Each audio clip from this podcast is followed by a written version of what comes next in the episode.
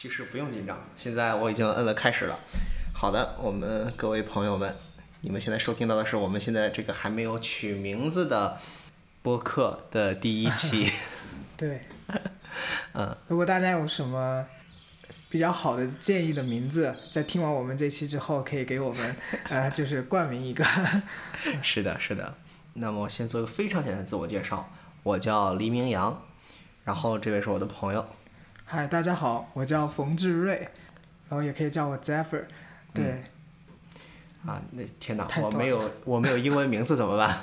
我没有英文名字，你可以叫呃 Zephyr，我应该叫就叫我小名就可以了啊，叫我明。我和 Zephyr 认识呢，是 Zephyr 在疫情快要结束的时候办了一个线下读书会。对对，嗯，然后那次就很开心，在我们第一期的时候，哦，甚至说民谣应该是第一个加入我当时建的那个群的。嗯，对，然后在第一期的时候，我记得民谣当时分了一个，好像是叫那真相吧，就是那个比尔盖茨推荐的那一本。对，Factfulness，对对对对，嗯，这本书非常好，而且听起来让人非常的，就英语叫 wholesome，让人觉得哇，生活是很有这个信心的，我们的世界是在慢慢变好的。嗯对对对，呃，这点非非常重要啊！就像还还有很多其他的书啊，都是在让我们呼唤出来当代人对生活美好的那样一个重新的认识，因为我们在上个世纪啊之前那一段确实有经历过大家对战争呀，对一些那个资本主义带来的这种就是比较趋利化呀这样的一些担忧，对，所以现在很多书都让我们呼唤这个美生活的美好。然后我还特别记得当时啊，就明阳的饭特别特别足，也就一看就是那个一个那个搞语言艺术的大家，对。然后明阳在那个硅谷脱口秀也是相当相当的活跃，相当相相当的一个 呃主力啊。对，明阳你是为什么喜欢脱口秀的呢？呃，首先我从小就喜欢讲笑话，逗别人笑。我觉得可能每个小男孩儿从小都有过一个阶段，就是对自己心仪的女孩子想要吸引她的注意，想开一些玩笑啊。我小时候也是有过这个阶段的。呃，后来呢，长大之后发现，嗯，我到底这一辈子我想干点什么？我人生的意义是什么？呃，我不知道你们有没有读过一篇长文，一篇很多插图的文章。他说，PhD 的意义在哪儿？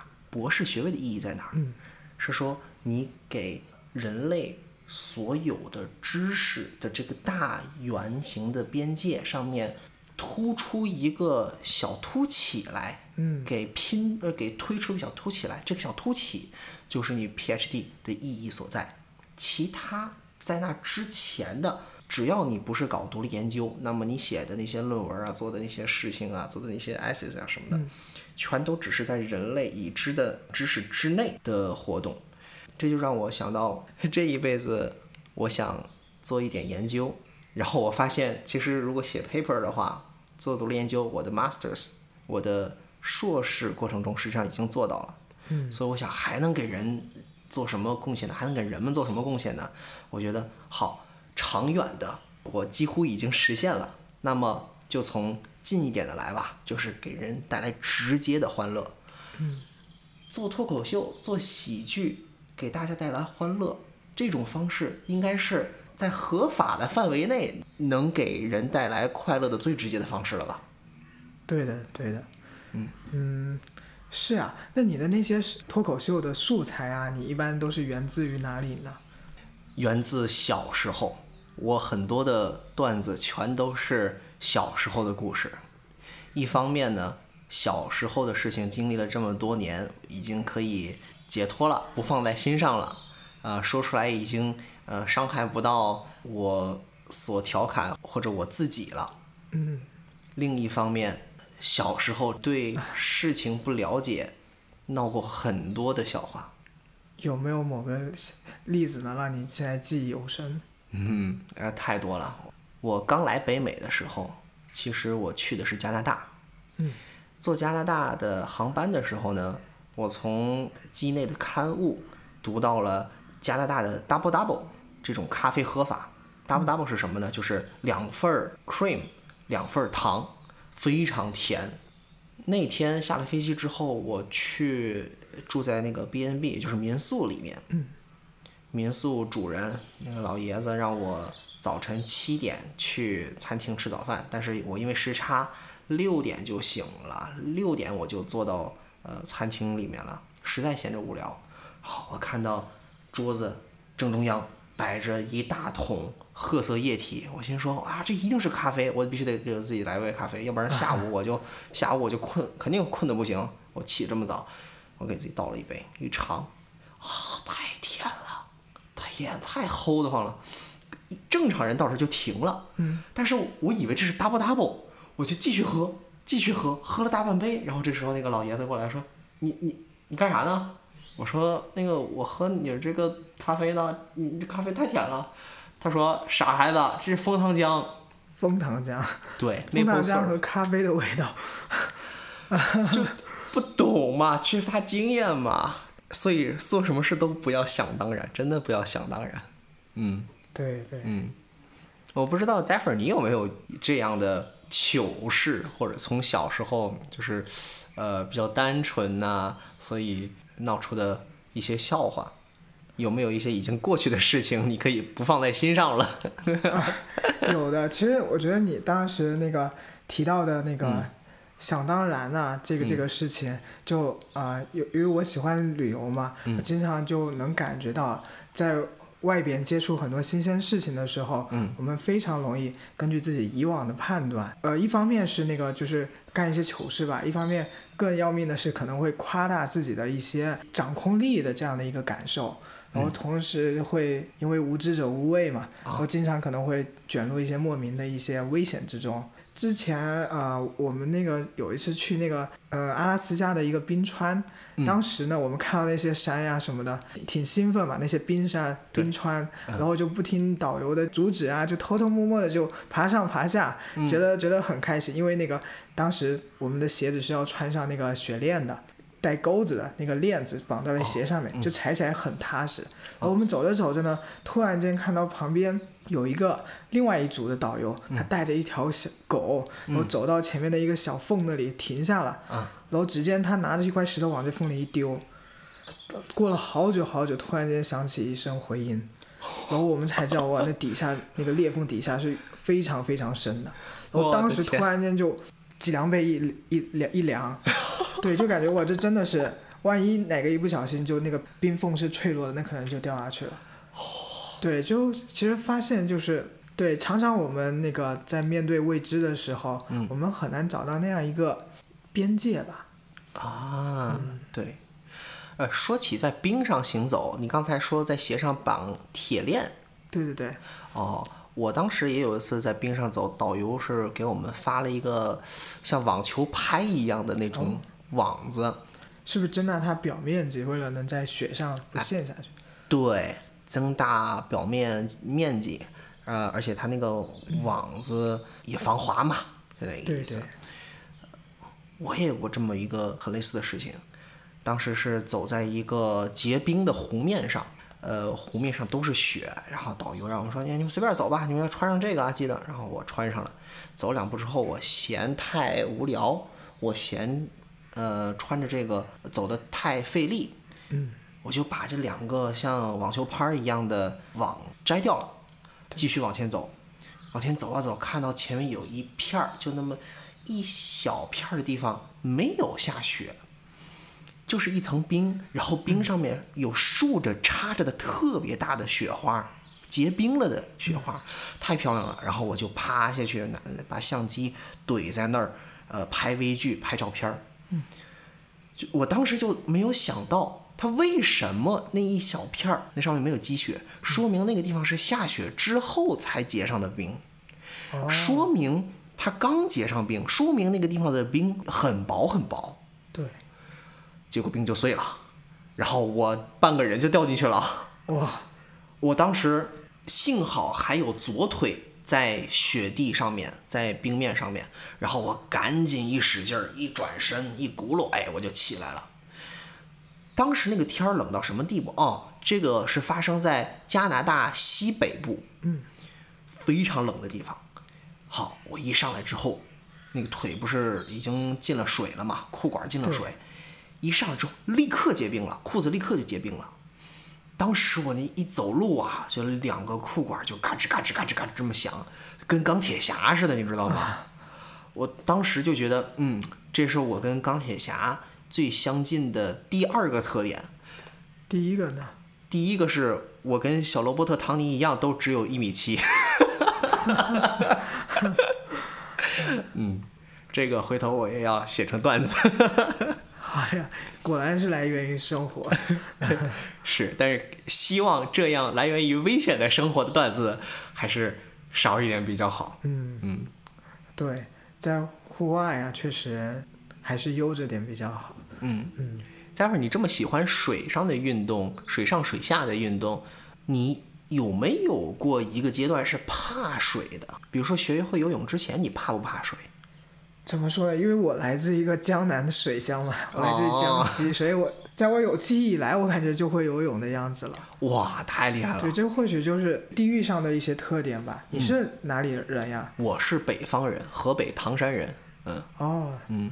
哎，那边有海呀，是吧？啊，确实，唐山按理说也算个临海城市，但是呃，它的海港全都是工业港口。哦我确实是在疫情之后才在我们小区的游泳池里面学会的游泳。在那之前，其实我活了二十多年，我根本不会游泳。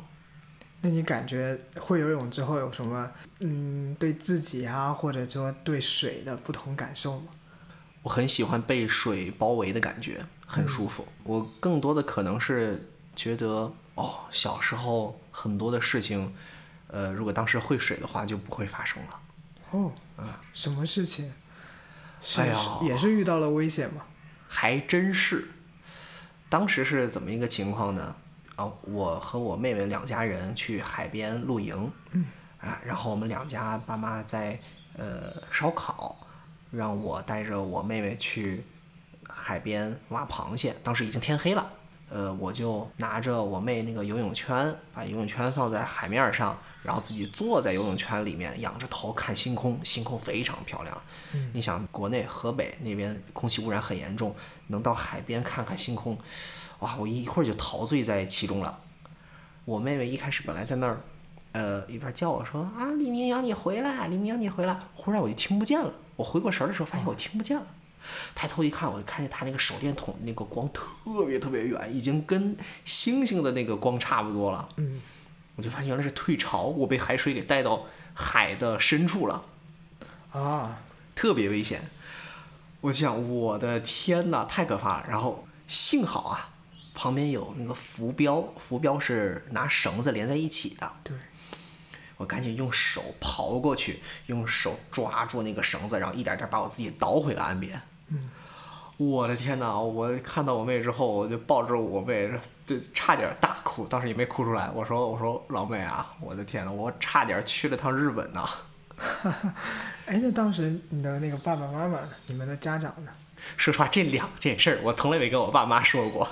我感觉这期播客如果播出去之后，我爸妈可能就不再让我玩水了。可哎，可是你现在已经学会了水，不是在游泳池里学会？对，是的，所以这个事情也不知道该怎么说。也许我小时候如果会游泳的话，我没有经历过这样的危险，我可能现在也就没有什么动力去挑战自己去玩这些水上水下运动。有一定的道理，对。是什么 z e p h 是什么促使着你体验各项活动，呃，去探险、去旅行的呢？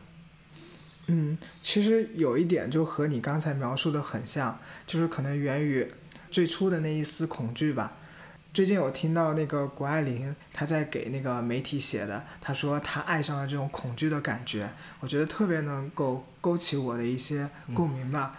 尤其是我呃旅行当中，经常就能够遇见很多不确定性，对，就是它是一种不确定性带来的恐惧，同时你也是对自己的能能力，对自己能够操控的一个事情有这样一个感觉。嗯，当你不至于被这部分恐惧所逼得那焦头烂额的时候，你其实会更加有动力想要去战胜它。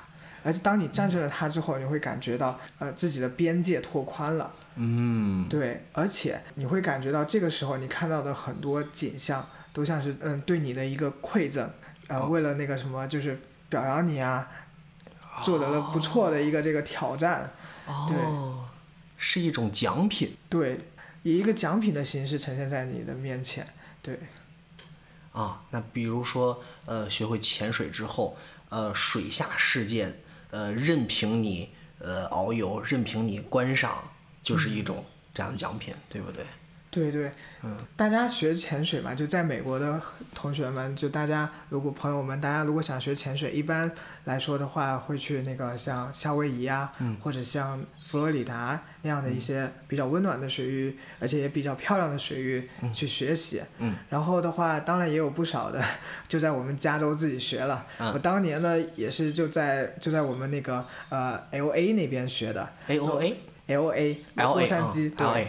啊、因为因为这边的海大家都知道，其实一方面它很很凉，同时呢它底下能见度不高。嗯，就最记得当时学的时候下海，在啊 L A 的那个海里头，那个浪特别特别大，从岸边走过去，反正特别特别艰难吧。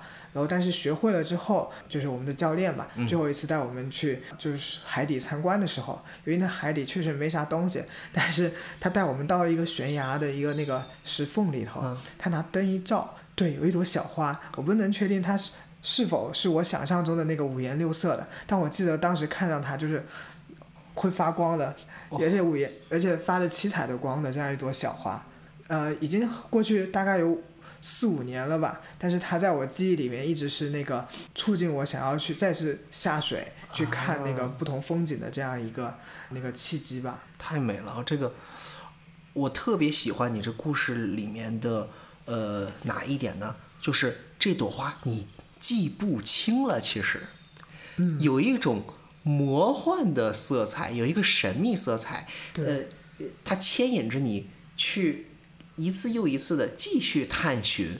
想要把这事情搞清楚。如果这个事情是读一本书，最后就就做一个练习册，最后翻到这个最后一页是参考答案啊，就是什么东西都是确定的，那反而就没意思了。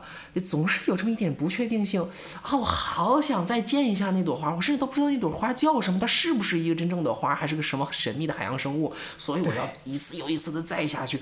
啊，这种神秘感，这种这种朦胧感太美了。是的，在旅行啊，包括我们有时候去那个尝试不同的事情，永远不知道就是下一秒我们会有怎样一个新奇的体验。我觉得这也是相当相当吸引人的。啊说起旅行，嗯、咱们刚才谈论了很多这个关于水的运动了，咱们这次说说陆地上的啊。啊，旅行你有没有什么这个呃奇妙的、特殊的经历？倒还真是有，因为我呃前段时间咱们那个呃小长假，嗯。我自己开，因为我腿受伤了，嗯。我不能去滑雪。哦，我们可以见一会儿可以说说滑雪，哦因为腿受伤了不能去滑雪，所以哦。我就临时租了一辆房车，嗯。然后而且还开启了一段一个人的旅行，哇，往我们北边那个上的一个小镇、叫哦 Marina、那个嗯。小镇去了。然后整个过程中，因为是一个人嘛，e- echo 一下刚才说到的那个不确定性和那个战胜恐惧吧。因为是一个人，而而而我自己相当于就没有别人可以相当于 depend on，对，对，所以这个时候整个路途上的感觉，它可能发生的不确定性，我觉得它都是冲着我一个人来的。哦，然后同时，我要是能够克服它，所有的 credit 也都是给我一个人的。嗯，就妙就妙在，就经常就在我接近那个目的地的时候，嗯简直了！它是因为正好是那个是春、春天嘛，对然后就所有的花和草，要么特别鲜艳，要么特别绿，啊而且整个那个油菜花是一片一片的，油菜花，哇，而且那个就特别像最近大家经常给湾区一些景点取名小瑞士啊，什么小 小小优胜美地啊，啊而那个是真的是欧洲的那种，就是原野的那种感觉，特别特别棒。就当我那个一转角看见那片绿色的时候，我就感觉那是给我的一个奖励。然后说起那个就是房车，其实就是这是我第五年那个房车旅行吧。哦，这样啊，对我每一年都会安排大概一个礼拜左右的时间，然后住在那个呃房车里，然后跟小伙伴们一起去感受大自然。然后其中真的有碰到很多突发状况吧，嗯，比如第一年，我们当时我记得是在那个 Santa Barbara 的那个一个停车场里，当时下着大雨，嗯然后那是我们第一天开那辆房车，也是我们第一次开那辆房车，嗯所有人都是新手。然后当时因为下雨了，我们要取点东西，嗯就把遮阳棚打开来挡雨了。按理来说，啊下雨天是不能打开的，可是我们确实那么做了。但那个其实也没关系，收起来就好了。可关键在于我们忘了收那个遮阳棚，哦，就直接开出了停车场。就在出停车场的时候，那个遮阳棚撞上了旁边的一个那个电线杆，哎然后，然后就直接被掀掀掀掉。然后后面就当时记得旁边美国白人大叔就不知道从哪里掏出来一把斧头，就帮我们爬上车，把那个遮阳棚整个给那个铁架子给一起砍了。嗯，对，然后我们才能够才能够继续上路吧。我的天哪！这这还只是第一年的故事。第二年呢，我们房车旅旅行就是走了一个去 Mamos 的那个路线。Mamos 是加州著名的一个雪山嘛，也是滑雪圣地。嗯。然后不巧的是，我们回来那天正好碰上暴雪，然后然后我们买了那个买了雪链，哦可是因为房车太重了，嗯它整个雪链就被就开着开着雪链崩断了。哎呀，给房车装雪链已经是特别特别艰难的了，嗯尤其是那个后来房车崩断了，我们就很不敢继续上路了。嗯然后那次体验其实得到一个结论是，千万不要把房车开上开上那个雪地。雪，嗯，对对对，然后后面我们是整个通宵达旦，然后就是从 Memos 回来，本来是往北走，嗯经过台号那个方向回来是最快的，嗯然后我们没办法，不能再往北走了，只能往南，然后又绕到 LA，然后再开回来，所以我们到家的时候已经是第二天早上。我的天哪！开了一宿通宵吗？对对，而且尤其记得那个，因为整个暴雪天气，嗯其实影响挺广的，尤其是在半夜三四点钟的时候，大雨倾盆，只能够凭意志力坚持的回来，还 挺危险的。凭意志力，我的天哪！那确实，嗯，我发现前两年都是跟大雨有关。嗯对对，第三年，第三年稍微好了一点，嗯发生了一个有惊无险的那个小问题。什么呢？就房车嘛，它是有那种一部分是能够往外伸的，啊它是能够扩大空间嘛，啊侧面还是对对侧面，啊？对，你就停下来的时候，你可以就有更大的空间。对，但是温馨提示，在上路的时候一定要记得把它收回来。又忘了是吗？跟第一年一样。对的，然后那那一年我们是去还好，我们去的是那个呃、Palm Spring 那边，在那个 Joshua Tree 那个国家公园里面啊看星星。记得当时外边那个很凉嘛，在外边看星星的人都冷的不行。我们坐在房间里边吃火锅，吃完火锅，然后出去外边瞅两眼，然后再进来。然后回来的时候，因为路上也没啥人，然嗯，后那个 sliding out 的那种东西就没有再把它收回来。对，然后一路上我记得当时是、确实是我开车，然后我就记得我他那个是在左边左侧嘛。我通过我的那个左后视镜、嗯是看不见后面的东西的，我以为只是天比较黑，后来发现，后来发现到了城里的时候灯那么亮，我还是看不见，我突然间意识到那个东西在外边，然后我们的几个小伙伴确实当时就坐在那个车的外边，相当于坐我了一路。的天哪！对，还好有惊无险，因为、嗯因为那时候也确实比较晚，然后整个整个在进城之前都是那种大平路、大嗯直路。啊，城里路上也没什么人，是对，吧？因为回去的时候也到了万幸。万幸。对对，所以外出旅行的时候一定要做好周全的那个 考量。嗯对，然后第四年，第四年其实是最惨的一啊一，次，就我们整个车抛锚了。我的天！小伙伴们在开的时候，突突然间那个什么闻到特殊的气味，闻到特殊的气味，然后就下车一看，发现车在流血，红色的？水，然后后面才知道那个东西它是车的转向油。哦哦哦哦哦！对对对，没有那个东西的话，就车就基本上打打不动了。我的天哪，你这个说法，车在流血，哇，可以拍一个恐怖片了，哇！然后怎么对，呢？还好当时、那个时候，我记得我们是在那个就纪念碑谷，就前不着村后不着店的地方，要去找到修车厂，就是说可以或者我们住的地方，就得再开那么几小时到达那个 Page。对，就是那个羚羊谷的那个城市，还好路上也碰见有好心的人吧，有几个懂的、懂修车的这个人，他们去帮我们把那个东西稍微的堵了一下，然后但是他也没办法，就是说完全阻止继续那个漏了，然后所以，呃，他只是说把那个回回回到了一个我们能够继续开的这样一个状态。有一个小伙伴就很很那个很厉害，然后他就坚持的，他说整个扭方向盘都是在感觉在健身的感觉，哦，对，就整个一路那个开回去了，然后安全的到达了那个 Page City，真不容易。对，啊，那知道是怎么弄漏的吗？那个管儿？其实感觉有可能是那个呃温度呀，或者气压呀，它整个东西导，或者它里面常年的这样一个呃整整个过程中上下、上下上下这种气压导致它里面有磨损，它应该是从里面喷出来的，就是有这样一个橡胶的那样一个头，可能就是对，并不是我们把那车搞坏了，其实也 是就是老化，对，有可能是老化，对。对，反正也是突发状况吧，就反正在路上啥事都有可能发生。发现了。然后每次能够就是发生了之后就平安就好，对安安全全回来就好。对。对，但是这种东西容易上瘾。啊。对。这第四年是吗？对，然后第五年就这次吧，算是最。就没有什么大风浪的一次吧，但是最后回来的时候，因为也碰上了下雪，就从最后是从塔号那边回来，对，正好是上上个周末嘛，那个塔号下了一场大雪，对，就我们那个才知道这个车预租的车嘛，它是一辆前驱的，并不是，当时租了一辆小的房车，嗯，就是一辆 mini van，不是也不是 mini van，一辆 van 改装的，啊，对，还改装的，啊对，我的天，就是那种改装车，其实很推荐，就是改装的 van。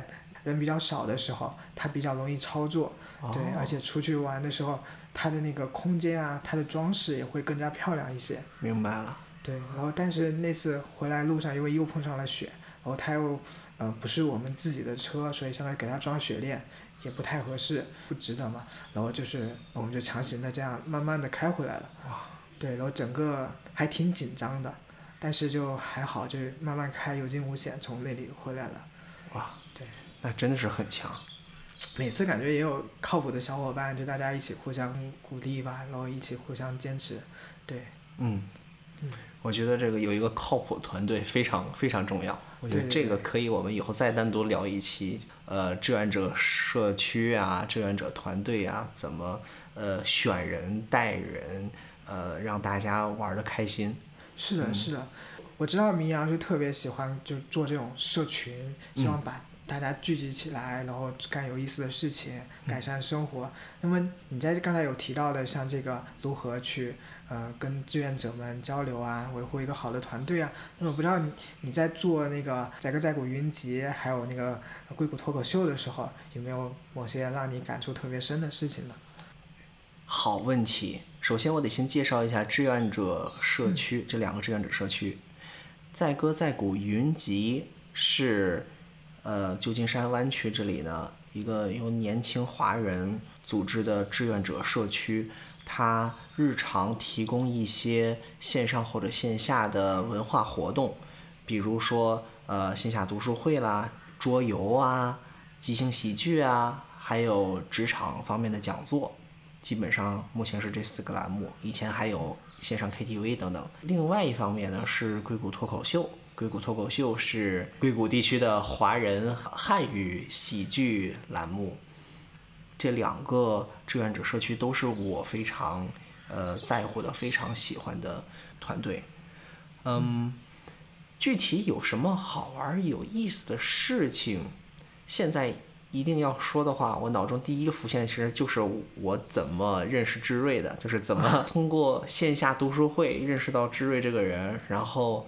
呃，跟志瑞说，哎，志瑞，咱咱这个读书会办的挺好啊，呃，有没有什么这个 budget 方面，就预算方面的事情啊，或者这个组织管理方面的事情，我们可以帮得上忙的。我们这个载歌载舞云集，你可以把它当成一个，当时我怎么说的？当时我说的是一个华人呃兴趣团体的孵化器。对对，嗯，对，我觉得这我特别喜欢这个。这个你说的这个孵化器这个概念，对，所以当时我就跟志瑞说：“我说，志瑞，你要不要把你的线上读书会呢加入到我们这个呃云集这个孵化器里面？啊，有什么好处呢？啊，第一说资金方面，我们作为一个挂靠在五零幺 C 三，也就是 non-profit organization 下面的一个组织，我们这些在职员工呢，可以在他们的公司申请配捐，所以。”啊，志愿者每工作一个小时就可以往咱这个志愿者社区呃配捐啊，十美金到二十美金，啊，这个钱是完全是公你公司出的，不是每个人自己自掏腰包的，所以相当于是你的公司在出钱给你玩公司工作以外的事情，这何乐而不为？所以呃，配捐非常好的收入来源。而且我们还会有这个，呃，我还会去谈赞助商啊，怎么怎么样，都是非常好的收入渠道，能够给线下读书会的开展，比如说租场地呀、买音响设备呀，提供一些支持。而且我们这个志愿者组织载歌载鼓呢，又有好几年的组织志愿者活动的经验了，所以如果你进来的话，我们可以这个在这方面啊可以有所合作，有所这个互相学习。我记得当时就这些话，我跟志瑞是透过两三次喝酒 说出来的。对，其实你刚才有提到朱云坡说成为那个载歌载古云集栏目的这样一个经历，对，然后我觉得其实这个很好的说到了，就是像我们那个搞社群啊、组织活动比较关键的一个。点吧，也就是能够就是把更多的有共同的这样一个使命感呀，有共同的这样一个兴趣和想法的朋友聚集到一起的。对，因为我感觉就是加入之后，让我特别开心的是，就往那之后认识了特别优秀的志愿者朋友们。没错。呃，感觉也算是我们我们栏目蜕变的那样一个契机吧。哇，这个我 听到这个非常感动，然后对，而且就是其实感觉像是那个咱们整个华人社群啊，大家其实都是互相帮助、互相扶持的这样一个状态，让我感觉特别温暖。而且尤其是大家把大家中国人团结在一起，给大家一种家的感觉啊，互相建立一些这种这种 connection 和 binding，对我就感觉特别特别好。对。我非常享受把朋友介绍给朋友之后产生的那个一加一大于二的效果。一加一大于二的效果这句话其实已经成了一个呃 cliche 了，成了一个呃比较俗的一句话了。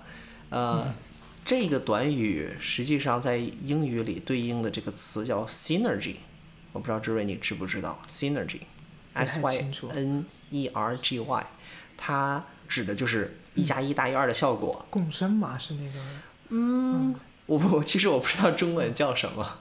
啊，这个词就是绝对算是一个 cliche，是 business people 经常挂在嘴边的，说啊，我们能把这个客户和我们的这个供应商结合起来，造成 synergy 怎么怎么样，非常的 cliche。但是我觉得我非常认同这个词。嗯。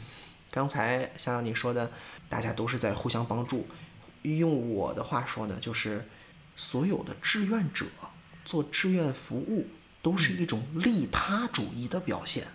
嗯，所以你只要是在志愿者团里看到哦，这个人是志愿者，你几乎可以百分之百的 assume 他，假设他是一个愿意为别人付出的人。利他主义是一个非常优秀。独特的性格特质，嗯，我再也找不到有什么比看到这个人参加志愿活动还好的发掘他有利他特质的方式了。嗯嗯，话说到这儿呢，其实呃，华人团体方面啊，咱们说谈到了湾区的华人团体，我想说，湾区真的是人才辈出，我们年轻的华人。呃，尤其是新移民们，对，有很多的宝藏可以挖掘，每个人都有很好的经历可以挖掘，所以我和志瑞在这里想做这一档播客节目。是的，对，也是，呃，自从疫情呃在去年六月份开始那个稍微有所缓解以来，大家重新开放，然后我们认识这么多有意思的新朋友，然后我就突然间有一天特别感动，就觉得有人的地方就有故事。然后正好明阳也对这个特别感兴趣，然后就一拍即合。没错，所以呃，在这一档节目里呢，我和志瑞打算邀请一些我们在湾区日常交往中或者是在旅途上认识到的朋友到我的这个小房间来，啊，我们坐下，把蜡烛一点。呃，小酒一喝，也许可 以就喝水吧，就喝水吧。然后来谈一谈，哎，你的生活里有呃什么特殊的、有趣的经历？你的感悟是怎样？你是怎样走上现在的这条路的？有什么想跟大家分享？采访普通人的这样一个清谈节目，这是我们的目标。嗯嗯，特别好，可以给大家描述一下我们现在嗯处在的这个环境。嗯我们在在黎明阳家温馨的小窝里头，然后这里的话，我们面前有点着的几个那个香薰香薰蜡烛，嗯然后呃，灯光的话是那种暖色调的，有很微微弱的这样一个暖暖色调灯光，然后同时呢，我们还有会播放一些轻轻的音乐或者自然的声音，嗯让我们就是能够更好的去从心灵上进行交流，给大家一个有安全感、促有促进大家发出自己内心想法的这样一个氛围。对是的，所以听众朋友们，如果你们啊、有谁想分享什么故事，请呃不吝赐教，联系 Zephyr 或者我本人啊、我们非常期待见到你以及你的故事，以及你给我们这档播客节目带来的起的名字，我们到现在还没有名字，我的天呐！对对对，大家也听了我们一期了，可以感受一下我们的风格，应该就觉得我们应该叫什么，请请告诉我们。好，那我们这期就到这儿结束吧。好呀好呀，好，各位再见，拜拜拜拜。